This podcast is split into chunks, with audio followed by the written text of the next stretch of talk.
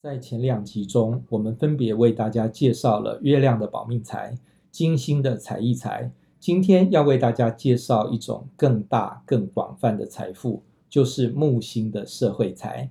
木星是社会资源，它代表的不只是金钱，还包括了人脉、名声、学历等等，而这些事情都互相关联。当一个人拥有了木星的金钱，就可能会有余裕去求取更高的学历。有了更高的学历，就有机会能够赚取更多的金钱。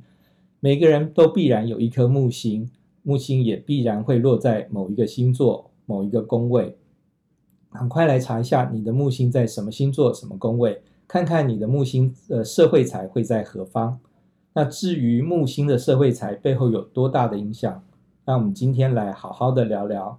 各位听众，大家好，欢迎大家收听韩良露生命占星学院。我是韩良路生命占星学院的妙佩伦，现场还有李信仪，大家好；宋伟翔，大家好；还有 Mouse，嗨，大家好。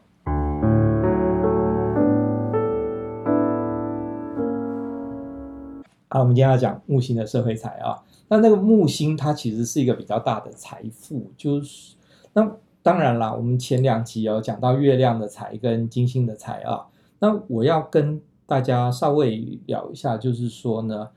嗯。就是有些听众们当然听很多集啦，就就我觉得这是一个蛮基本的概念，就是我们有十颗主要的行星啊，其中日月水金火是个人行星，木土天海冥呢是社会跟宇宙行星，所以说呢，日月水金火都是你个人的性格的一部分，木星是社会资源，土星是社会资源制约啊，这两个行星都是社会星，那么那。它其实是跟日月水金火的个人的特质是不一样的，因为呢，在任何的社会，它都会有日月水金火，它一定会有一些人是金星母羊啊，那或者是这种美感很直接，表达情感很直接，那一定也会有一些人是水星人马啊，说讲话的时候非常的。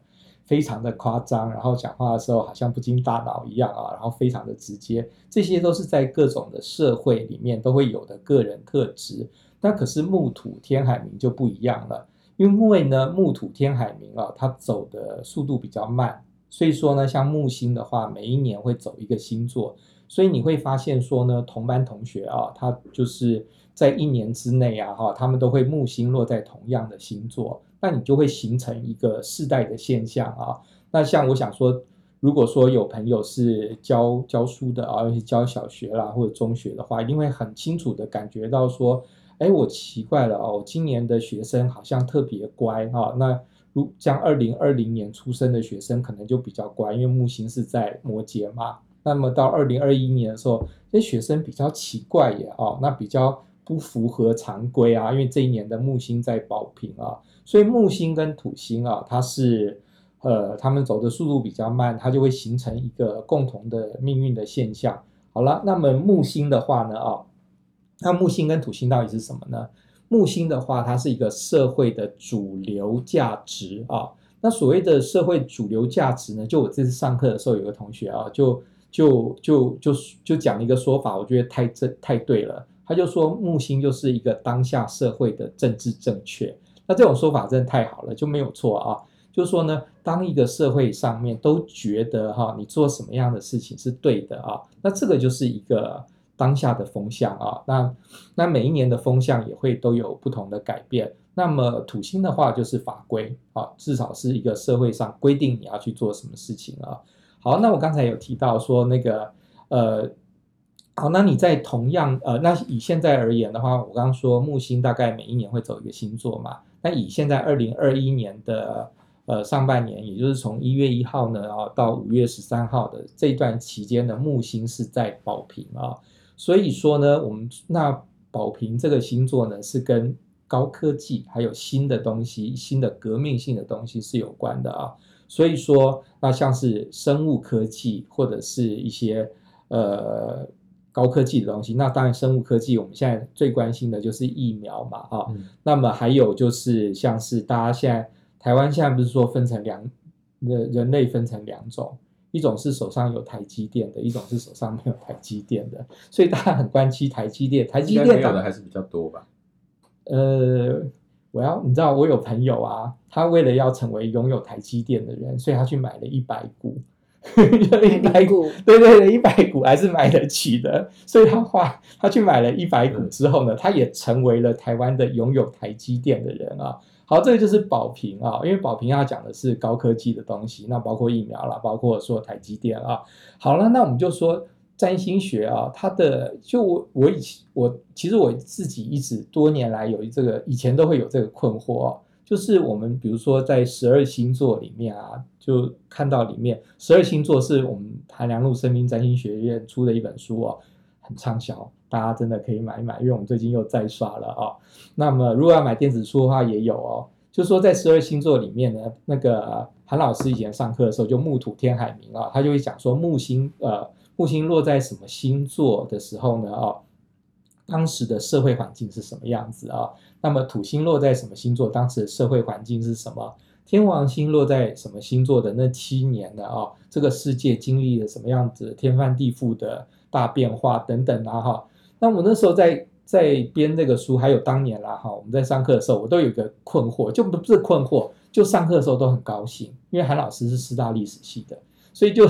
就讲故事的功力非常的高超啊。那讲完以后回到家就很困惑，说这干我什么事？因为他讲了很多的跟战争有关的事情，跟历史有关的事情。那我现在就要解答这个问题哦，因为呢，呃，占星学是那个。当下发生什么事情啊？它会成为这个出生在这个时间的人，就会带着这个印记。那比如说，像是二零二一年的上半年，我们说现在的木星在宝瓶嘛，所以说呢，你出生在一个啊高科技还有疫苗都很受欢迎的这样子的一个社会环境里面，你长大以后呢，你的社会资源就会来自于这些高科技的东西。也就是说，你出生的时候呢，整个世界、整个世代在发生什么事情，长大以后呢，你就会自然而然呃成为这个事、这个相关事物的实践者。这个也就是我们星图里面的木土天海冥啊的代表的意义。好啦，那我们刚才呃就是跟大家介绍了我们此刻当下啊，大家在听节目的同时呢，哈，呃，就当然啊，除非是你是过了很久才来听我们的节目哦，否则的话，我们现在。行运的木星啊，是在那个宝瓶啊，在宝瓶星座啊。那么这个就这个就是所谓的行运的概念。好了，那木星的行运是一个非常特殊的状况啊，因为它会带来说大家一个非常熟悉的东西。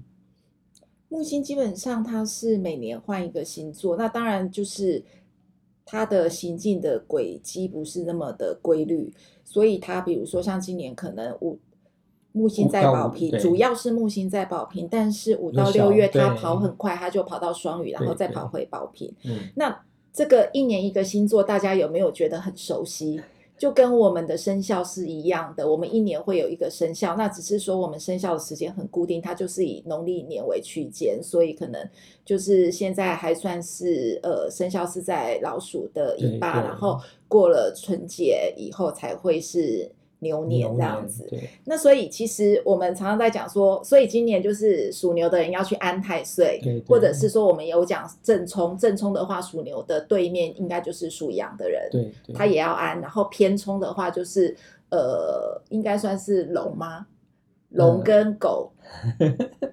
也是属于，他们是属于偏冲，就是不是那么。影响不是那么大，那这种对这种概念的话，其实这种犯太岁概念其实跟我们的木星很有关系，因为木星里面也有所谓的木呃木星合相木星，就是回到本命年，比如说像今年木星是在宝瓶，所以对于本命就是木星在宝瓶的人，等于他就是木星木星合相，就是所以他们也是犯太岁的那一群人。对对。但是这个概念很好玩，就是在占星学里面，其实如果是合相的话，它其实是一个。算是一个加倍的力量，尤其木星又是一颗幸运的星星，所以理论上来讲，木星合相木星其实是一个很好的相位跟运势。对，那其实换成我们呃农民农呃农民力或者是民间传说的想法，就是犯太岁其实是一个非常要小心要注意的。但是这个也有它的。道理，因为木星基本上是一颗乐观自信，对对，然后非常敢勇于冒险、勇于往前冲的信心。嗯、所以，当你有两倍的木星的力量的时候，然后如果你本命图上面的木星相位其实不是那么好的时候，那你的。冒险，你的乐观或者是自信，它可能就会演变成一个乐极生悲的现象。所以提醒你犯太岁，就是要稍微收敛一下这种乐观自信的态度。我觉得其实它也是正确的。对对对对，因为我们大家说犯太岁，犯太岁就是叫你说比较你要收敛点。对，因为木星这一颗星啊，它是社会星，它是它的它的这颗星的能量就是膨胀。所以说呢，哈。你木星所谓的犯太岁的那一年，表示说行运的木星又回到你的本命的木星啊，所以说你会对对星座了，所以说它的那个力量就加倍。那所以说呢，你如果说你本来就是一个比较冲动的人的话，当行运木星又回来去加重你的这个木星，那你就会很容易犯下乐极生悲的问题啊。所以以犯太岁来讲，其实我觉得正冲跟偏冲。更是要注意对啊，对啊，更是对，就是一百八十度。所以大家因为反正现在快过年了嘛，所以大家可能都会去拿农农民历或者去庙里看。如果说你今今年哦，是因为我知道啦，就是反正太岁年十二十二岁、二十四岁、三十六岁、四十八岁，大家都嘛会很注意，因为都会注意得到。可是问题是合相的这种就是就是太岁年，它的那个对于那个。人的杀伤力是不如，就是正冲的杀伤力其实是更大的，因为正冲一定会挑动你，让你很冲动，那偏冲也是。那呃，对啊，所以说大家其实要去注意一下说，说像你刚刚说的那个呃，像今年是牛年，所以是、嗯、正冲的话，就是对面应该是羊嘛。羊，对啊，对啊，所以说是就是以占星学的概念，就是木星跟木星一百八，所以它带来的就是外界会给你更大的信心或更大的。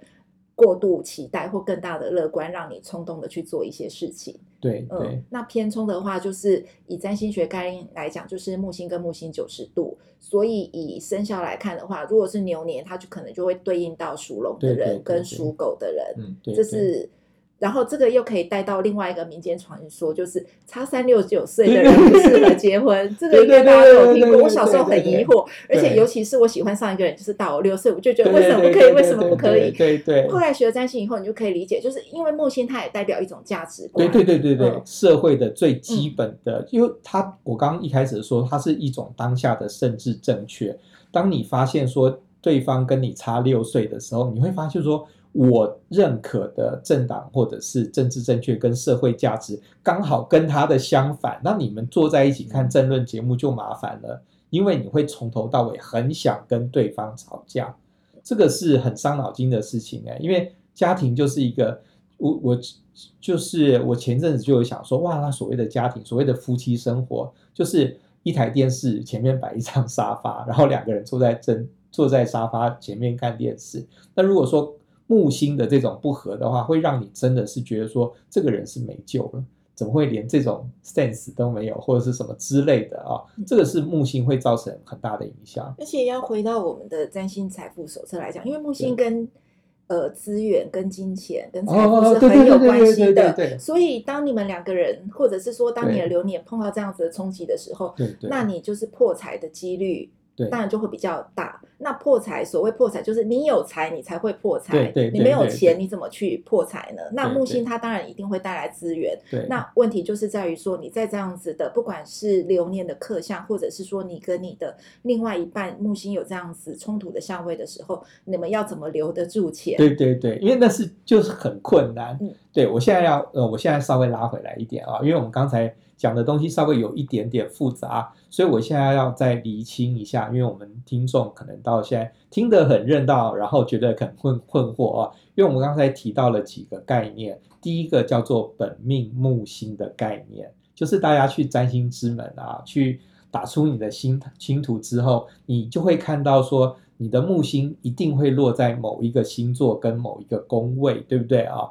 那像我跟信仪的木星就是在人马嘛。对不对，我想也是，我们三个，我们是同一年生的，对对，我们三个都是哦，我们都是属猪的，对对，我们都属基本上，对对，我们生肖是猪的人，大概木星都是大部分是在人，大部分，大部分，对对对，因为木星有逆行啦，因为主要是是说，我们那一年有逆行到木星天蝎，对对对对，就是说其实木星都是会逆行的啦，就是说他如果说刚好刷，他就有可能说会刷来刷去这样子啊、哦。然后我们在场呢也有冒死正在犯太岁的，正在犯太岁的冒死，他的木星在宝瓶啊，所以说呢，这个所谓的本命木星在哪里呢？就代表说你出生的时候那一年的最政治正确的当下政治正确是它的风向球在哪里？那我们三个是木星人马嘛，所以说我就。那个时候，我们呃人马是跟异国啊，国际贸易是有。我们是在台湾退出联合国对对对对，那一年出生的，对，一九七一年了。对，可是其实，在一九七零年代那个时候，其实整个国际正在疯一件事情，叫做美苏的太空大战。对对对对对。然后那个时候，那个整个人类的眼睛是从地球转向了外太空，然后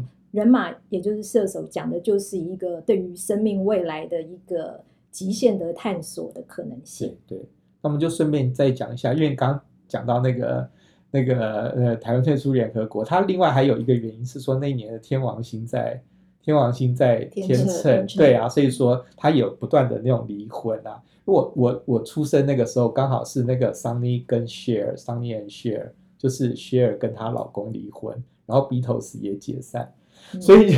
所以 说，我们那个时候出生的时候就是一个解散之年啊。好，可是我们是，我们这三个是木星在人马嘛啊，所以说我们这一代的，我们出生的当下的那个政治风向是异国，好棒哦。所以说我们之后啊，其实我们三个人都因为异国而得利嘛，就是说，因为人马它跟异国有关，跟出版有关，所以我们你看我们三个人啊，就是。像宋伟祥就去美国念书嘛，然后呢，就是我们其他另外两个人是做出版的啊，所以说这些事情就是，就我们当下出生在人马的风向球，我们长大以后呢，就做人马的事情。那尤其我跟呃信仪就是学占星就学得很快啊，因为占星它是个阳啊，我们三个都是嘛，就是占星它是阳玩意儿嘛，所以说我们去学这个东西都是很快，对不对啊？所以说这个就叫做本命星图。你的木星落在什么星座？好了，那我们刚才就讲到另带入另外一个概念，就是行运的概念，就是说我们出生之后，天上的群星也并不会因此而就停住了。我们出生以后，天上的星还在继续的往前走。那么我们刚才说木星每十二年走一个星，走一圈，对不对啊？所以说呢，那像貌似是出生在那个木星宝瓶，对不对？他现在到了二零二一年就走了四圈啦，所以就说对，所以他就你看，像爆出他是本命年，就立刻就暴暴露出他的年纪，你把他的岁数讲大了，对，是四圈吧，三圈吧，啊，四圈，四圈啦，他看起来好年轻哦。好，你看你现在是怎样？没有，昨天 昨天才听我说，哎，五十哦。对呀，宋伟祥，你怎么了？对，好。好，那个 就是绕了四圈之后，这个就是所谓的行运，对不对啊？那刚才那个呃信仪啊讲到说那个正冲偏冲啊，嗯，所以你看呢、啊，如果说现在是呃三四十，如果说今年那个貌似如果是四十二岁的话，就是偏冲嘛，因为那个四十二减六就等于四十二。四十八减六就等于四十二，所以你看这个偏冲的年也很好算啊，就是十二的倍数再加六，就是你就是偏冲啊。所以这个要怎么算呢？属牛母虎兔龙蛇马羊猴鸡狗猪啊，你就是利用这样子的方式，所以它就算得出来。所以说中国的这个中国的这一部分的算命呢，是跟西洋占星它是有木星的共同的道理啊，就是要讲的是这件事情。然后我这边可以补充两个，就是和最近时事有关的，然后同时也是和我们这个刚才所讲的这个太岁的理论有关。那假如大家有注意最近这两天的新闻哈，韩舍的呃负责人蔡晨阳的长子，哦、对蔡仁蔡蔡伯府蔡伯府这两天。突然脆世，对，然后呃，我不知道他的出生时间，可是我有看一下，因为新闻就直接讲说他四十八岁，哦，然后作为一个占星师的敏感性，我每我就马上就想到，哎，刚好是他木星回归的时候，而且有没有注意到他是脆世？然后呢，呃呃，木星宝瓶的这一个，因为现在是木星木星宝瓶的这一个时期，那宝瓶又跟一个突如其来的一个突发的一种意外的状况有关。好，然后他等于是在犯太岁的时候又碰到了这一个保平的这样子的一个力量，所以会有突如其来的。对。然后另外还有一个案例可以补充的是，呃，大家应该听过那个马云。对，他因为那个蚂蚁金服要上市的这一件事情被整得很惨，嗯、然后马云他的出生图上面的木星是在金牛，所以他天生对于赚钱是非常的有他的敏感性的，而且呢，他赚的是什么金牛钱，就是那一些每一个人。那一个可能小市民口袋里面的荷包钱，对，他像他那个之前那个花花呗借呗，然后据说那个时候那个整个中国大陆每十个人还是每多少人就有一个人，对对对那个 欠了马云的债，对对对对对对对啊对啊对。然后呢，可是马云呢，在这一个木星接近宝瓶的时候，因为。呃，宝瓶的木星跟他本命的金牛的木星基本上是一个九十度的这样子的一个关联性，所以他在天上的流年木星接近宝瓶的时候，他先开始开炮去骂王岐山，对对对，然后呢，接着就因为种种种的理由，对对，然后导致蚂蚁金服上市的这一个崩坏，然后导致他现在有很长的一段时间不知所踪，然后我们刚才在讲他。呃，最近出来了以后，看起来好像也一脸怪怪的。对，对，对。然后，所以这个时候呢，哈，现在这个时期对于马云来讲，就是他的太岁偏冲的时候。对，对，对，对，对，对。啊，对对，因为你看他的木星在金牛嘛，对啊，所以说那个现在的天上的木星是在宝瓶啊，对，这个就是所谓的宝瓶狮啊，对不起。金牛、狮子，然后还有天蝎，天蝎还有宝瓶，对，所以说大家在看那个，大家在看自己星图的时候啊，除了说，呃，你看太阳之外，如果说你跟金钱有关的话，其实你一需要看一下你的那个的那个木星落在什么星座，哎，要像今年的话是木星跟土星都在，哦，它不止，因为土星现在也在宝瓶啊。对，土星也在宝瓶，对对，所以现在是木土在宝瓶，也有受压。对对对。对，可是哎，还有另外一个案例可以补充的，也蛮有意思，也是跟最近的时事有关。只要大家有注意，那个伊隆马克思，就是那个电动车的特斯拉的特斯拉的老板，他在那个二零二零年一跃跳上了那个好像那个全球首富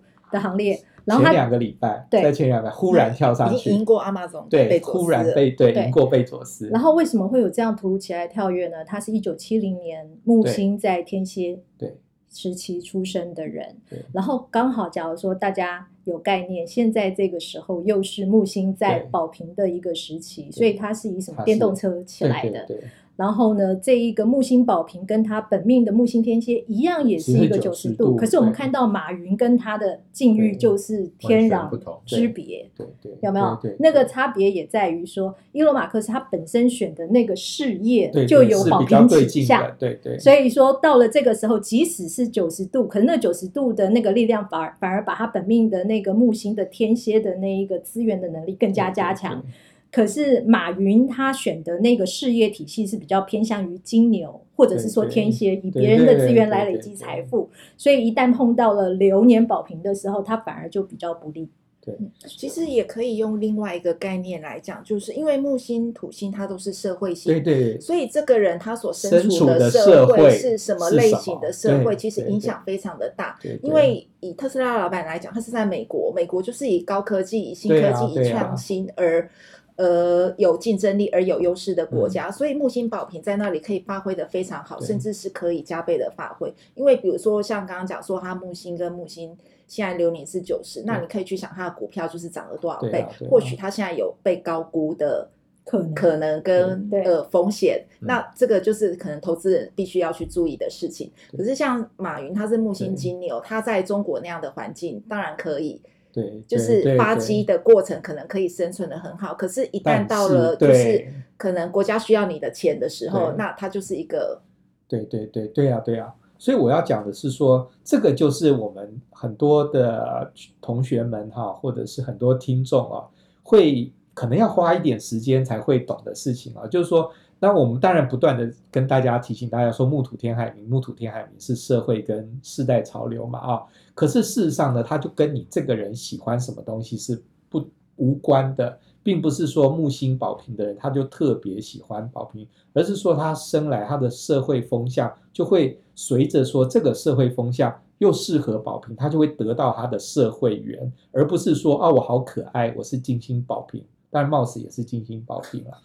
所以就是对啊，天天保平，天天保平哈，就是说对，可是它就是有很强烈的社会风向。那这个我觉得有点有趣，就是说呢，木土天海冥它的力量是很大的，可是像木土的话，它是社会的资源，所以说它有时候。需要一点时间才会显现出它的利益啊，那这个显现出利益的这个时间，它又需要说社会的风向的配合。那同样的说，以木星呃，就是说落在不同星座的人，他有时候就很适合在民主国家，有时候他在集权国家也许会特别好，但反而在民主国家他反而不见得很好。这就是会，这就叫做是木星的社会缘啊，嗯。我们再那再拉回来好了，因为我们今天对还是要讲一下。我我再补充一下哈，那个木星宝瓶，因为刚好现在在木星宝瓶哈，然后很多人都很强调木星宝瓶所谓的那一种科技发展，包括了无人机啊哈，机器人这样子的一个力量。可是可能要稍微注意一下，也就是说，假如是在一种比较集权的地区，对对对，那这个时候宝瓶的力量可能会形成。呃，那个地方的某一种极端的主义，极端主义，极端极端的主义，或者是极端的那一种社会群众的运动。对，那其实就连在美国，我们也都有看到最近有发生那一种特殊的群体的社会的民众的自主性的。对对，因为宝瓶星座是很自以为是的，然后我是对的。讲到刚才马云的本命的太阳金牛，跟他。跟我们现在这个流年宝瓶抵触，嗯，不，对不起，我讲错了，是木星金牛哈。然后呢，呃，跟现在的木星宝瓶出现抵触。然后在中国大陆所呈现的一个状况，就是他从一个人家认为是一个英雄的角色，变成一个大家打落水狗，每个人都觉得说他是一个落水狗的角色，而且是现在人人都有点唾弃他的那种感觉。真惨。对，因为大家都觉得说他赚了人民不公不义的钱，那宝平就跟不公不义的这个地方的思维的抗争也是有关的。这样，我们现在讲这么开心，我们是这四个人以后都不要去香港就对了。我要对，好了，我们回来，我不，因为我一我一直要拉回来讲本命。你怕你以后去不了香港？没有啊，我已经我早就不做这个打算了。对，好，那个，好，那个，嗯，对，好，我要讲，我要讲那个木星宝瓶啦。就说我们现在就是说，那个，呃，我要举几个木星宝瓶的例子啊。就是说，那个，呃，木星宝瓶的话，因为我们刚好今年很关注于木星宝瓶的这个，呃，现在就是二零二一年上半年就是木星在宝瓶嘛，啊，嗯、那我们来讲说本命木星宝瓶啊，它会有，它是出。我讲几个例子啊，大家就应该会觉得很有趣，然后觉得二零二一年上半年多少还是有一点希望啊。就包括了玛丽居里，她就是木星宝瓶啊。那玛丽居里得到两座诺贝尔奖啊，一座物理奖，一座化学奖嘛，所以她当然是她的社会就是在宝瓶，对不对啊？那么玛丽居里真的蛮厉害的耶，因为她不是法国人嘛，她是波兰人，对对，她是波兰人啊。可是呢，因为波兰没有那个时候女女生是不能进大学的，所以她就去法国念大学。所以你想看一个女生宝瓶，她是不是很自主，然后很很前卫，而且很那个做自己嘛？所以说你看，而且她不是说我想做自己就做自己啊，谁会想要做自己？呃，就是太阳宝瓶或金星宝瓶嘛，对不对啊？那金星就是我想做这，可是。那个玛丽居里，她是木星宝瓶，所以她有这种宝瓶的社会缘。他们家愿意让一个女生从波兰去法国，然后法国的大学又觉得说你这个女生真的很厉害，所以我愿意收你当学生，然后愿意说，然后她当然嫁给居里先生嘛，啊，然后居里先生又是在大学教书，就有那个居里实验室。所以大家我刚才讲的这些东西跟。玛丽居里的 personality 是一点关系都没有，这个就叫做他的木星社会缘在宝瓶啊。所以说，我要讲的就是木土天海冥的那个社会缘的意思，就是在这里啊。那还有包包括呃爱因斯坦啊，那爱因斯坦的话，他也是木星宝瓶啊，所以说他也是什么被德国所讨厌啊，然后去别的国家，然后去。去，然后他也是靠着这种宝瓶的新科技啊，提出相对论啊等等啊，这个也受欢迎。那另外一个就有趣了，就是发明麻小儿麻痹疫苗的沙克，他也是木星宝瓶，所以说他发明小儿麻痹的疫苗嘛，所以说我们的确可以期待说啊，我们的确啊，你看出生在二零二一年的这些小朋友们，他就是出生在一个武汉肺炎，大家。努力的想要去研发新的疫苗的年代，他长大以后呢，也许他在长大到了三四十岁的时候，他也成为下一个沙克啊，因为他就是出生在这个很注重哦、呃，就是木星宝瓶很注重新科技的一个年代啊。对。然后刚才妙佩伦所讲到的那个几位木星落在宝瓶的科学家。包括了玛丽居里，还有爱因斯坦。大家假如说去注意一下，他们两位都得过 诺贝尔奖。对呀，对呀，对呀。可是呢，他们两个在得到诺贝尔奖的过程当中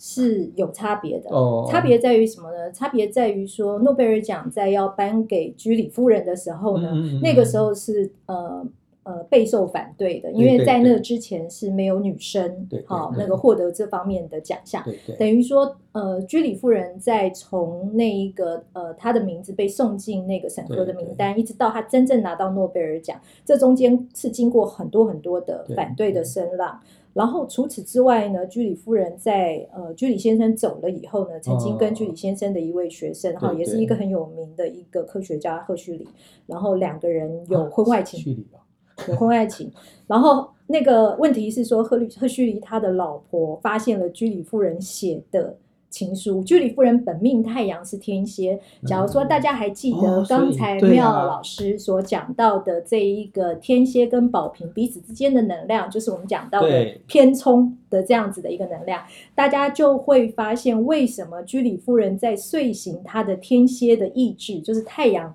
就是她。本身这一辈子所想要去实现的这一种事业的意志的时候，却一直受到木星，也就是社会舆论的阻碍。包括他获得诺贝尔奖过程当中，也是很受折磨。然后包括他他那个个人的这一个情史，哈，也是在那个时候被揭发出来。因为那个呃那个老婆，她后来就把这个书信公开到报社，然后就整个法国舆论哗然，甚至于有人。在那边骂居里夫人是波兰娼妇，滚回波兰。好，所以我们就可以看到，明明都是呃呃，明明都是木星落在宝瓶的人，可是呢，像这一个居里夫人，因为她的太阳本命跟她的本命木星好有偏冲，对对对，所以她获得这些资源其实是很辛苦的。对对，而且木星也跟我们的名声有关，然后所以也代表她也会有一些名声上面，因为。好，这样子的一个偏冲的问题，而造成受损的现象。对，这个就是日暮九十度的问题啦。就是说，它呃本命星图的，这叫做本命星图的日暮九十度，也就是太阳在天蝎，对不对？木星在宝瓶，嗯，那天蝎跟宝瓶是九十度，所以我们就称这种情况叫做那个本命星图中的日暮九十啊。木是哪个木？木星啊，木星。哦，对。我 我目光目光之目光之城，对，听起来好优雅。对，听起来对啊，日暮对对，好像那个日本的一个地名哈，日暮里。对，就是不是是日太想出国了，太想出国了。对啊，对啊，对我那时候去那个日本玩的时候，就是住日暮里啊，所以就觉得很很对，很好像很熟悉。对，大家讲的是太阳跟木星九十度啦。对啊，我们其实我们那个。太阳跟木星九十度的话呢，它是因为木星是社会资源啊，所以说这样子的人呢、他是容易得到社会资源，可是也很容易引起争议。那这样引起争议的话，也会跟也是他就是说，你会发现说他不是因为他可爱或者他不可爱，而是因为他在运用社会资源的时候，他有这种饱受争议的这种情况，对。好了，那我们刚才哈，就是我们现在就要来进我们今天的衍生阅读了啊。那我们刚才提到的当然是主要是占星财富手册。那占星财富手手册呢，现在不只是纸本书，然后呢也有电子书也已经上市了。所以说大家听到这边呢，不妨拿出你的手机，马上就来下单一本占星财富手册啊。那么占星财富手册里面呢，我们讲了月亮的保命财。还有金星的才艺，还有你喜欢怎么样的，什么样用什么方式去犒赏自己啊？这是金星的钱啊。那么我们今天呢，在讲的是木星的社会财。那么，呃，木星的社会财，它其实是严格来说，它是一个比较大的财财富，因为它是动用了社会资源嘛。嗯，如果像我们前两个礼拜已经讲过月月亮的财富跟金星的财富，那我们可以来做一个比较。假设说，呃，有三个人，然后他是木星在金牛、金星在金牛跟月亮在金牛，这三个人谁的钱会最多呢？机智问答，快点！对，答木星金牛。对，当然，因为不只是，因为我刚刚听到就一阵激动，你知道吗？因为我们认识的有一些，对，有一些人是木星金牛，你知道吗？就是这件事蛮令人生气，就是说你光且哈，比说月亮金牛、金星金牛跟那个木星金牛谁比较有钱，这件事已经够过分了，因为当然就木星金牛最有钱嘛，因为月亮金牛的人很节省。然后呢，对，他就是很节省。然后金星金牛呢，他是那很适合做美编，因为我的之前长期合作的那个那个美编，他是金星金牛啊。因为金牛是色身香味触的美好，所以金星金牛呢，很懂得运用色声香味触的美好。所以我之前合作那个美编，他几乎每两三年就会得一座金金蝶奖，因为他东西就是好。那金星的才艺是这样子，可是木星金牛更好。因为呢，木星金牛它不但是打败金星金牛跟月亮金牛，它还是十二个金牛里面最好的金牛。就身为我们一个，就是说，身为我们文字工作者哈，那个呃，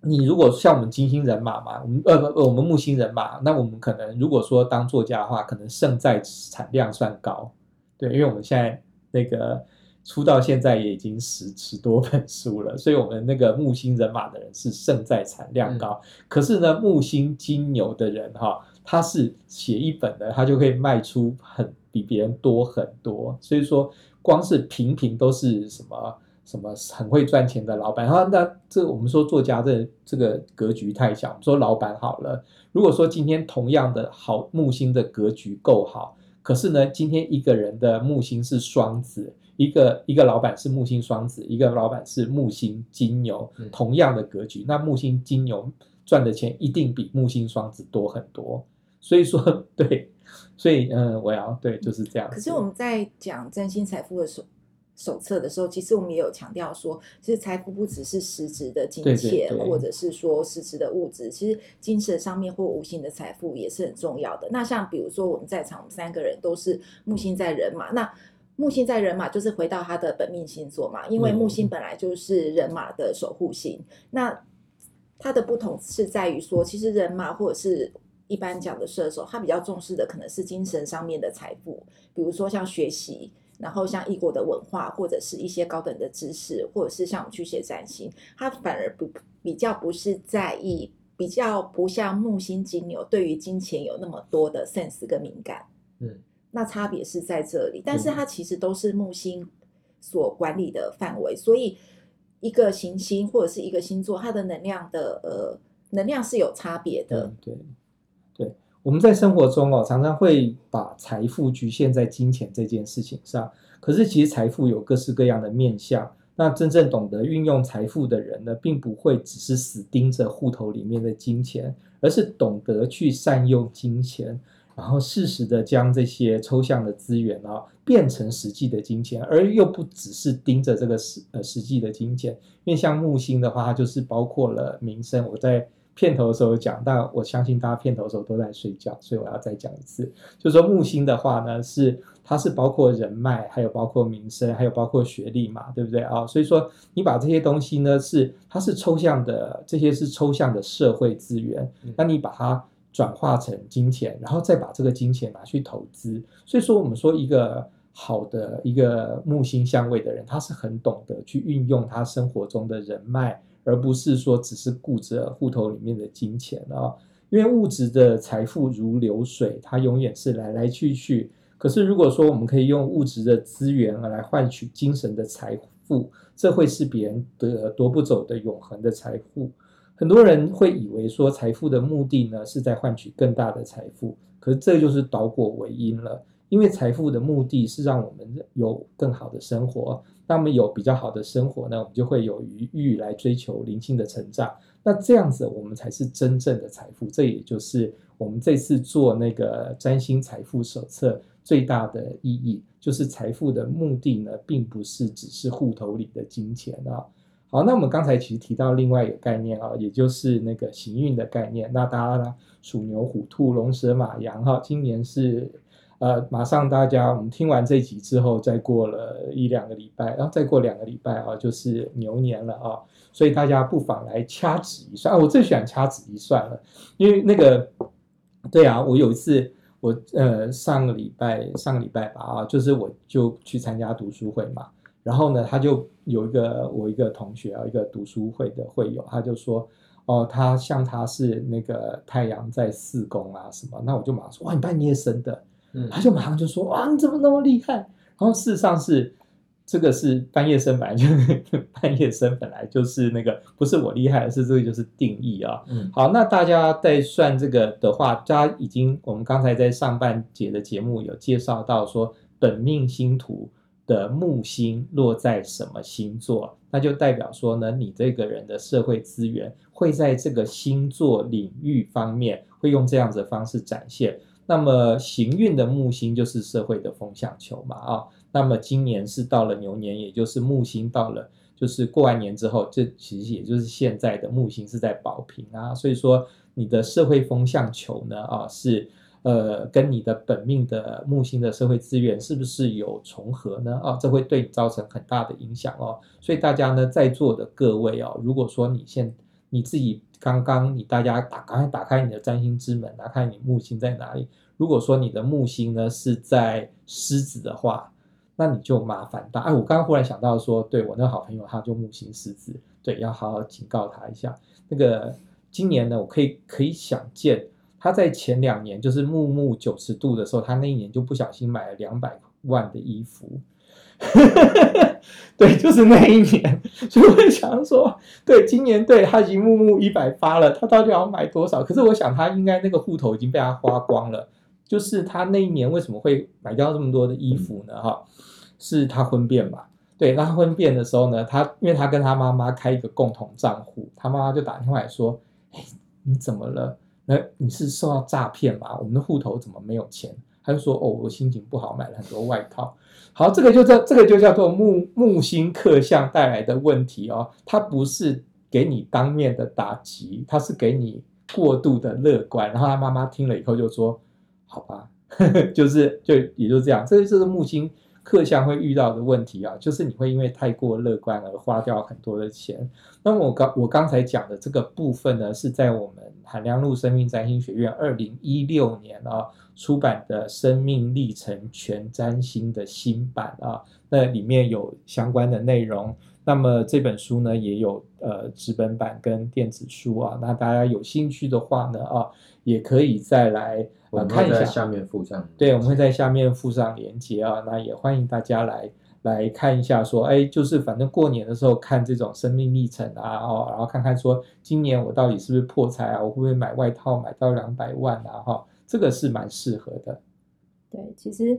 呃，占星学有分很多种流派的方法，其中有一种方法叫做疾病占星。在疾病占星学的看法里面，就非常重视一个人金星跟木星的位置。为什么呢？因为金星跟木星所在的位置都是会让我们放纵而没有节制。然后因此身体容易生病的位置，哦、对，所以说像我身边很多跟我们同年龄的，好木星落在射手的族群，嗯、要不然就是肝肿大、脂肪肝、胆有问题，然后对，不要人身攻击，然后。尤其很奇怪，尤其是男生。对对，然后呢，那个我我认识的长辈哈，那个木星落在金牛的，然后差不多到五六十岁，几乎都有血糖、对糖尿病的问题。对，对，那刚刚各位听众有没有抓到宋伟祥的点？就是说呢，你木星落在什么东什么地方，你在疾病占星学的话，就会在那个领域被扩大膨胀。金牛这个我们刚刚说啦，金牛是不是色身香味触的美好？所以落在木星落在金牛比较容易有血糖比较多的问题。对吧？那我们如我们这三个人是木星在人马嘛，就是射手啊，所以他会有那个，因为肝是人体体内比较最大的气内脏啊，所以说呢，我们就很容易有脂肪肝。因为我前前天的，我礼拜一的时候啊，去因为我照常肝部超超音波嘛，就去回诊，然后呢，那医生看了以后呢，就说，嗯，先生你有中度脂肪肝，嗯，所以你需要少吃一点，然后你需要做比较多的运动。然后我听了以后就脏话，就内心的脏话就冒出来了，因为我那一天呢，刚好是我的。间歇性断食第一百九十八天，然后讲说我已经饿了一百九十八天，而且我每每个礼拜上七堂到八堂有氧，我这时就有点想说，你医生你还要我怎么办？怎么办？对，好吧，这就是其实就是木星人马会遭遇到的问题。嗯，对。好，那么那个，所以关于这个木星呢，哈，就是它有种种的社会缘啊，那么就。嗯，所以说在本命星图里面，木星是非常重要的。而且我觉得木星它在行运里面是很容易看的，因为说它就基本上是每一年走一个有走一个星座嘛，啊，所以说它很容易，你会很容易抓到说啊现在是怎么样。因为刚那个信宜啊，一开始有讲那个家庭计划的两个小孩恰恰好，然后那个每三年生一个，这个也会，这个其实这个领域呢，也是它也是一个。这个算是人际缘分的木星的一个部分。那个是我们小时候政府推的那个，那时候是倡导要节育嘛，不像现在都是推行大家要多生小孩，所以他那时候会讲说什么两个小孩恰恰好，然后一个也不算少。对，然后他还要求说，哎，最好如果你要生两个的话，中间隔个三年，隔个三年。结果你们家，我们家刚好隔三年，可是我们家是因为其实爸爸妈妈很想要赶快生第二个，可是不知道为什么就生不出来。所以才会隔了三年，可是你们家也隔三年。我们家对对对，因为我那个我爸妈，对，你看我们就是 我们爸妈都是很很很很遵守社会，不是很遵守政府的那种好好国民啊。我爸妈呢，哈，那个我爸妈也是那个每呃每个小孩隔三年，那结果呢，哈，就有点好笑，就是他生完到我出生之后三年啊，他们就忽然。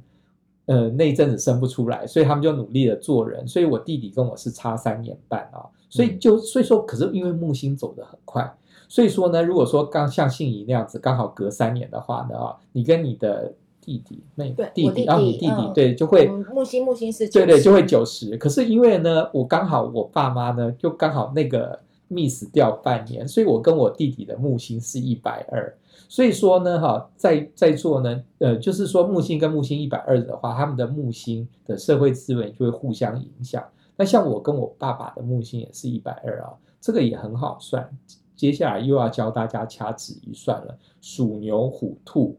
龙、蛇、马、羊、猴、鸡、狗、猪，这个是不是四个四个它互相乘一百二十度？所以，像我爸爸是属兔，然后我是属猪，所以说呢，我跟我爸爸就是一百二十度的和谐相的相位。所以说，然后在大家是不是可以稍微算一下啦？说你跟你的兄弟姐妹啊，或者是你跟你身边的另一半啊，哈，你们的木星是差三个还是差四个呢？啊，当然啦，因为木星会逆行啦，所以说差三个跟差四个，有时候还是你要去上天文历去查一下，说你们木星是不是？可是我们这个也是。讲到这一点，我每次讲到人际缘分的时候，我都会有一个提醒啊，就是我们人际缘分算出来如果有不合的相位啊，嗯、这个也不是说那我就马上跟我老公分手或者是怎么样，而是你们这辈子有一个你们两个要合在一起，或者是说你跟我爸，像如果说你跟你弟弟是九十度，那我们就马上跟弟弟切断关系，老死不再往来，这怎么可能呢？因为你们是家人嘛，不管你是夫妻或者有家人。那个负面相位其实是让你们共同去学一个比较复杂的功课。那也许是木星木星九十的话，你就不要一起去买房子，不要一起去看房子、买东西，去一起去投资什么股票嘛啊？那你就可以避开这样子的东西啊。那我们占星学学的并不是说挑挑拣拣，而是说在既有的现况之下呢，你可以做出一个最好的选择，帮助你的人生呢可以过得更加的顺利。好，我们今天的节目到这里，谢谢大家，谢谢大家，拜拜，拜拜。